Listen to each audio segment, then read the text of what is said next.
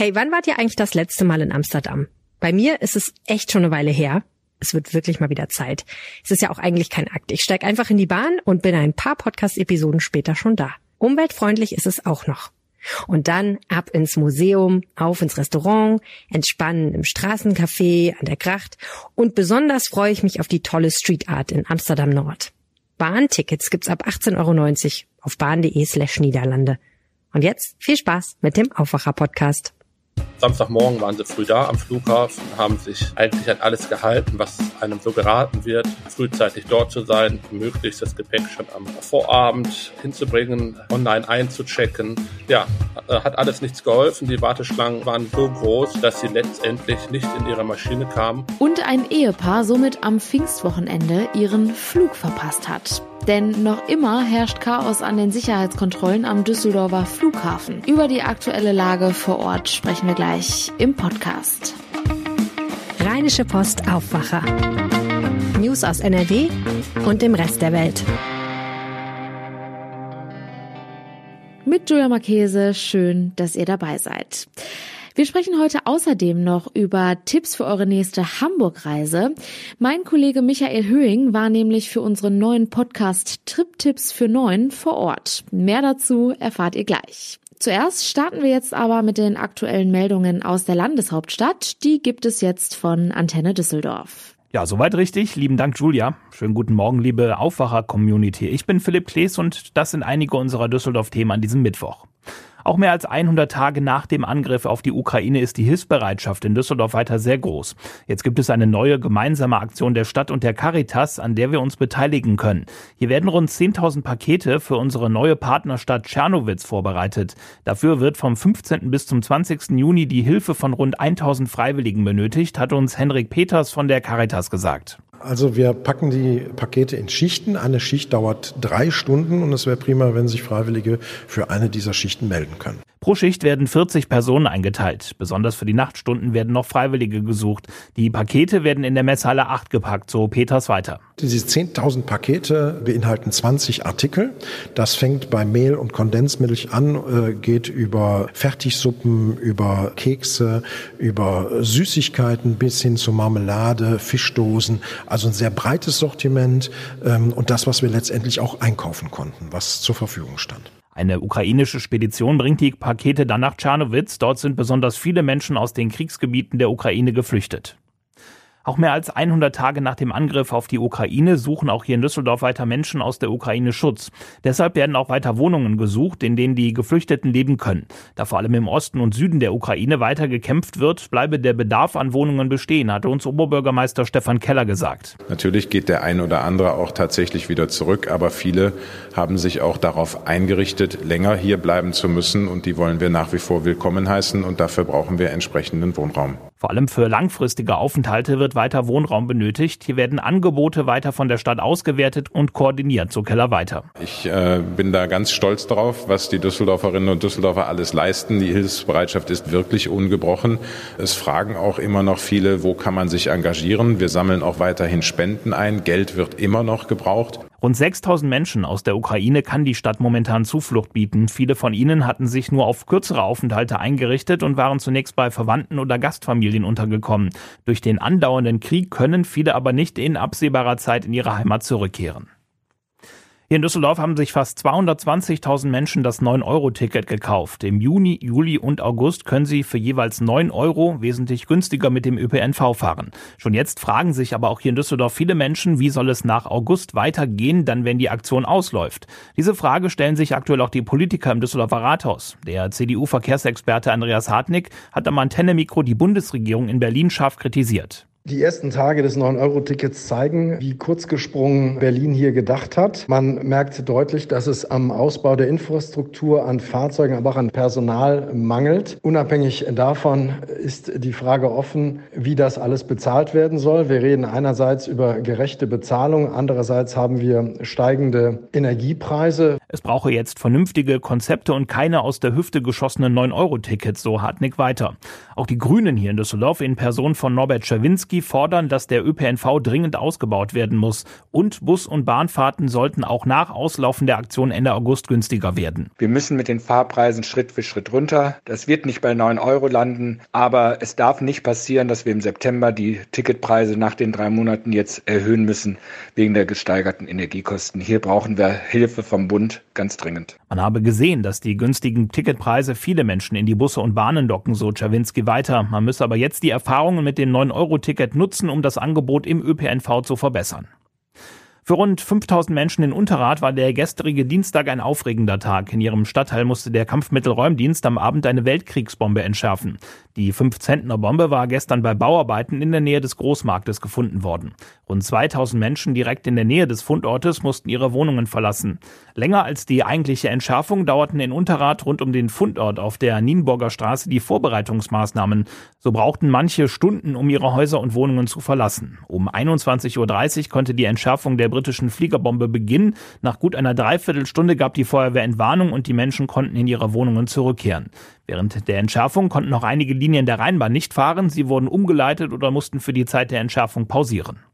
Die Antenne Düsseldorf Nachrichten nicht nur im Radio und hier im Aufwacher Podcast, sondern rund um die Uhr auch online auf antennedüsseldorf.de und auch jederzeit in unserer App. Und nun kommen wir zu unserem heutigen Top-Thema.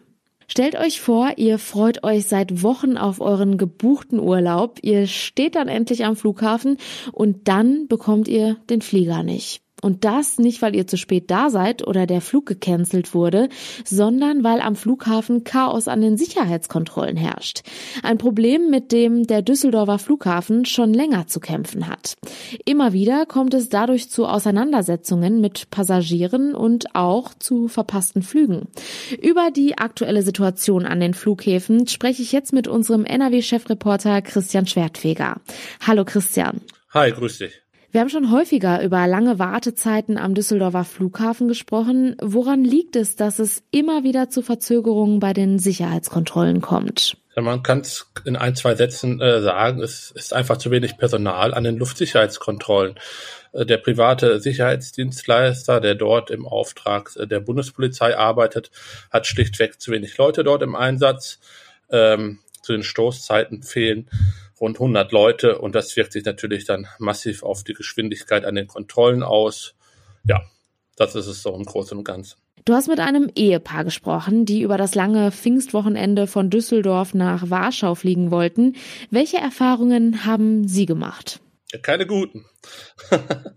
also, ja, die äh, wollten am Samstag für ein verlängertes Wochenende nach äh, Warschau fliegen also ein Wochenendtrip.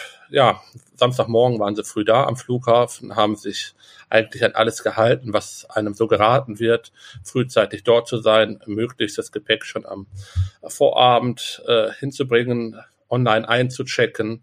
Ja, äh, hat alles nichts geholfen. Die Warteschlangen äh, waren so groß, dass sie letztendlich äh, nicht in ihre Maschine kamen und der Flug ohne sie ging. Hm.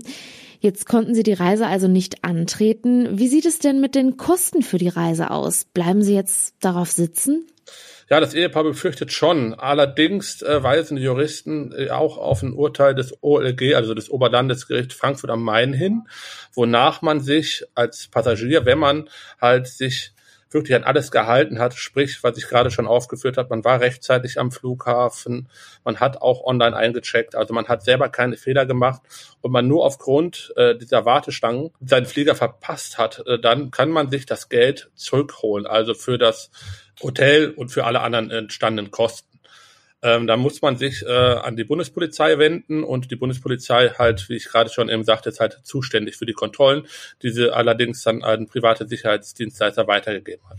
Das klingt ja schon mal ganz gut. Was sagen denn eigentlich die Mitarbeiterinnen und Mitarbeiter an den Sicherheitskontrollen dazu? Ja, ich habe mit einem gesprochen, ausführlich gesprochen, der dort seit Jahren arbeitet. Die sind gefrustet. Die sind schlicht und weg gefrustet. Sie sind überfordert.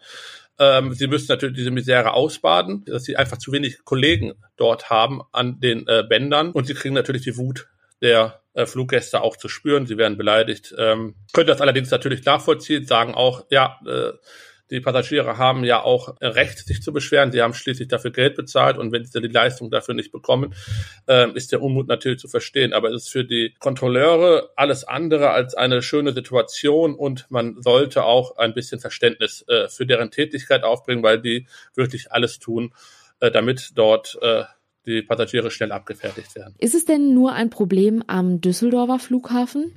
Also es gibt diese Probleme auch an anderen Flughafen, aber ich würde schon sagen, am Düsseldorfer Flughafen ist es am massivsten und das auch schon seit Jahren. Ich verfolge das äh, seit sechs, sieben Jahren intensiv und äh, das hat sich jetzt durch die Pandemie noch einmal verschärft. Ähm, man kann schon sagen, also Düsseldorf ist da schon ein trauriger Spitzenreiter, würde ich jetzt mal so sagen. Mhm. Wenn jetzt bald aber meine lang ersehnte Reise ansteht, was muss ich tun und beachten, damit ich gut durchkomme und im besten Fall meinen Flieger nicht verpasse? Ja, äh, ganz hoffen und beten. Ne? Also, es gibt Stoßzeiten. Das ist morgens. Also es geht so ab 4 Uhr los bis, sagen wir mal, 8 Uhr, 8.30 Uhr, 9 Uhr. Und dann gibt's die Stoßzeit abends nochmal, 16.30 Uhr bis 20 Uhr. Und das an bestimmten Tagen halt. Ne? Es gibt halt Tage, wo besonders viel geflogen wird. Das war jetzt hier vom Pfingstwochenende, Pfingstfreitag, Pfingstsamstag. Und das wird jetzt, wenn wir äh, Richtung Ferien gucken, auch zur Ferienzeit zu sein, weil die Leute wollen halt an bestimmten Zeiten fliegen. Das hängt damit zusammen, dass sie dann ihre Hotels können etc. und noch ein bisschen mehr vom Tag haben wollen im Ferienort. Darum staut sich das an diesen Zeiten enorm. Äh, man sollte wirklich darauf achten, dass man da irgendwie nicht fliegt. Also äh, sonst riskiert man wirklich, die Maschine nicht zu bekommen und gerät auf jeden Fall in diese Stoßzeiten. Also das wird wahrscheinlich ab äh, Ferienbeginn, man kann den Freitagabend schon nehmen und dann das erste Wochenende rappelvoll werden. Und äh, wie gesagt, also in den Zeiten wird's eng. Also da kann man eigentlich nur allen raten, frühzeitig online einzuchecken, das Gepäck am Abend vorher abzugeben und wirklich mindestens drei, vier Stunden vorher am Flughafen zu sein und selbst das ist keine absolute Gewährleistung, dass man mitkommt. Aber das sind schon mal ganz gute Tipps. Du hast es gerade auch schon angesprochen. In rund drei Wochen beginnen bei uns in NRW schon die Sommerferien. Ist bis dahin Besserung in Sicht? Ja, versuchen, aber die Situation wird sich nicht entspannen. Das Personal, es gibt diese Kräfte auf dem Markt einfach nicht. Die stehen nicht zur Verfügung. Ähm, der Flughafen strebt an, eine zweite Sicherheitsfirma zu bekommen, die dann aushelfen wird, aber denen fehlen auch die Kräfte. Also das wird nichts bringen. Äh, die Bundespolizei wird wahrscheinlich auch nicht genug äh, eigene Kräfte zur Verfügung haben. Also da sehe ich ehrlich gesagt schwarz und auch Experten sehen äh, schwarz. Also das äh, wird sicherlich unschön werden, wenn nicht noch irgendwas passiert, womit jetzt irgendwie keiner rechnet im positiven Sinne. Aber momentan sieht es nicht danach aus. Die Situation an den Sicherheitskontrollen am Düsseldorfer Flughafen bleibt also weiterhin angespannt. Vielen Dank für den Überblick, Christian Schwertfeger. Gerne. Ja, jetzt an Pfingsten war es nicht nur an den Flughäfen richtig voll, sondern auch in vielen Nahverkehrszügen in NRW. Das 9-Euro-Ticket hatte sicherlich seinen Anteil daran, aber rund um Pfingsten sind viele unterwegs und wollen Ausflüge machen, zur Familie fahren oder in den Kurzurlaub. Gerade die 9-Euro-Ticket-Fans kommen in unserem neuen Podcast Trip-Tipps für 9 auf ihre Kosten. Und Michael Höhing war kurz vor Pfingsten auch mit dem Zug unterwegs. Hast du gesessen oder gestanden? Ja, teils, teils. Also ich war kurz vor Pfingsten in Bamberg unterwegs. Das ist die Folge, ähm, die wir nächste Woche hören können. Ähm, und ich war tatsächlich ähm, mit ganz, ganz vielen 9-Euro-Touristen in der Bahn. Ich hatte immer Glück. Und zwar, ich bin immer dann in den Zug eingestiegen, als der gerade ganz neu war. Also zum Beispiel in Koblenz, da saß noch keiner drin, da bin ich eingestiegen ähm, und da war halt noch keiner, da habe ich einen Sitzplatz ergattert, aber drei, vier Haltestellen weiter, da war es schon ziemlich voll. Die Rückfahrt war allerdings viel spannender, das war der Freitag vor Pfingsten. Da war richtig viel los in Bayern. Da habe ich tatsächlich knapp zwei Stunden lang im Zug gestanden weil einfach nichts mehr ging und es war wirklich proppenvoll. Also das ist tatsächlich äh, jetzt über Pfingsten teils sehr dramatisch gewesen. Mit dem Fahrrad kam man ja gar nicht in die Bahn rein und viele wurden ja am Bahnsteig auch einfach stehen gelassen. Also da muss man sich wirklich jetzt auch in den nächsten Wochenenden gut überlegen, wo man hinfährt. Ich glaube, dass es da an vielen Strecken richtig voll wird. Also alles so Richtung Norden ähm, wird ziemlich voll sein, wenn man so ein bisschen in die schöne Gegend so in Niedersachsen auch möchte oder hier Hamburg-Sylt sowieso. Ne, darüber sprechen wir ja auch immer. Aber aber auch eben die ganze Rheinlinie ist total äh, überlaufen im Moment. Das wird, glaube ich, auch noch ein paar Wochen so dauern. Du fährst ja quer durch Deutschland, alles mit Nahverkehrszügen. In der aktuellen Folge bist du in Hamburg gewesen. Wie war's? Ja, Hamburg ist toll. Ne? Also ich liebe Hamburg. Äh, ich habe da selbst drei Jahre gewohnt. Ich kenne mich da ganz gut aus. Ähm, aber Hamburg ist einfach eine grandiose Stadt. Also man kann ja so viel machen in Hamburg. Ähm, du bist halt irgendwie immer am Wasser. Entweder bist du an der Alster oder du bist an der Elbe. Ähm, du hast eine richtig tolle Innenstadt. Die finde ich auch nicht zu groß. Ich finde in Berlin zum Beispiel ist die Innenstadt immer so bombastisch riesig. Da weiß man gar nicht, wo man anfangen soll. In Hamburg, das ist schon alles ein bisschen dörflicher, sagen die Hamburger auch selber. Und dann kannst du ja wirklich in die Ecken gehen, die dich interessieren. Du kannst ins alternative Schanzenviertel gehen. Du kannst, wenn es ein bisschen verruchter sein soll, Richtung Reeperbahn gehen. Die Landungsbrücken sind immer natürlich ein, ein Top-Ziel, weil du da einfach so ein bisschen dieses maritime Flair von äh, Kreuzfahrtschiffen, von Hafenbarkassen hast. Äh, die Elfi ist jetzt da, die gehört ja für viele einfach mit dazu. Die ganz moderne Hafencity. Also ich finde Hamburg deshalb so toll, weil es eigentlich wirklich in jeder Ecke von Hamburg immer ein bisschen anders aussah. Und das habe ich jetzt in meinem Trip dann auch halt einfach erlebt und bin einmal quer durch die Stadt gelaufen und war halt natürlich an so äh, an so typischen Punkten, die man da gerne besucht. Ich war oben auf der Elfi, ich ähm, war äh, natürlich an den Landungsbrücken, ich bin Boot gefahren. Aber das ist immer ein toller Tag. Egal, was man in Hamburg macht, es wird eigentlich immer grandios toll. Ja, absolut. Aber wenn du da mal gewohnt hast, dann kennst du dich bestimmt auch richtig gut aus. Was sind denn da so deine Insider-Tipps? Es gibt eine Sehenswürdigkeit, die steht eigentlich in jedem Reiseführer drin, aber man überliest sie sehr schnell. Und zwar ist das der alte Elbtunnel. Den findet man an den Landungsbrücken. Das ist tatsächlich mal früher so die, ja, der Hauptelbtunnel gewesen, schon ziemlich lange her. Heute kann man da als Fußgänger durchlaufen. Das kostet auch nichts oder kann mit dem Fahrrad durchfahren. Ähm, man ist da ungefähr so 10, 12, 13 Minuten zu Fuß unterwegs, wenn man nicht ganz so sehr bummelt. Das ist halt ein Tunnel, ne? also da kannst du jetzt im Tunnel auch nicht ganz so viel sehen. Aber wenn du auf der anderen Seite bist, der Elbe, dann kannst du da, gehst du eine Treppe hoch und dann hältst du dich links hinter diesem Tunnel und dann kommst du auf so eine kleine Terrasse. Und diese Terrasse, die ist, sind wir ganz ehrlich, die ist pottenschäbig. Da wächst das Unkraut aus allen Fugen raus. Aber den Blick, den du auf, von dieser Terrasse auf Hamburg hast, das ist grandios. Ich glaube, da werden auch sämtliche Postkartenmotive, die es von Hamburg gibt, werden genau da geschossen. Also da muss man unbedingt mal gewesen sein, wenn man in Hamburg ist, weil man da das beste Foto von Hamburg machen kann. Da hast du auf dem Motiv wirklich den Michel drauf, du hast die Elfi drauf, du hast große Teile der Innenstadt drauf, typische Hamburger Skyline. Das ist so ein Insider-Tipp, den gebe ich eigentlich jedem weiter und das ist immer toll. Also da werde ich auf meiner nächsten Hamburg-Reise auf jeden Fall auch mal ein Foto schießen. Wie sieht's denn mit Essen und Trinken aus? Ich bin großer Franzbrötchen-Fan. Kennst du Franzbrötchen? Oh ja, super lecker. Ich liebe das. das ist, ich mag eigentlich nicht so gerne diese zimtigen Sachen, aber ein Franzbrötchen muss ich. Ich habe, glaube ich, ich glaube, in diesen zwei Tagen, die ich in Hamburg war, ich glaube, ungelogen, fünf oder sechs Franzbrötchen gegessen. Das war so meine, meine Hauptnahrungsquelle. Und das ist immer mein Tipp, unbedingt die mit Streuseln nehmen. Also da sind Franzbrötchen mit Streuseln oben drauf, ist der Hit.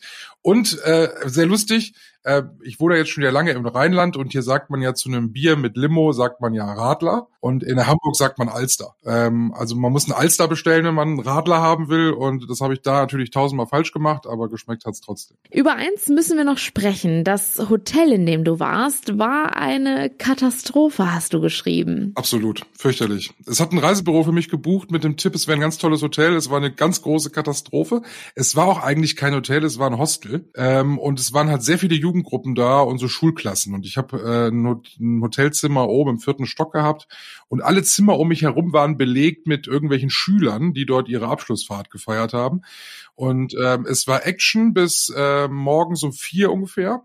Äh, die haben vor meinem Schlafzimmerfenster Partys gefeiert mit äh, mit großem Saufgelage, mit Bluetooth-Box und lauter Musik.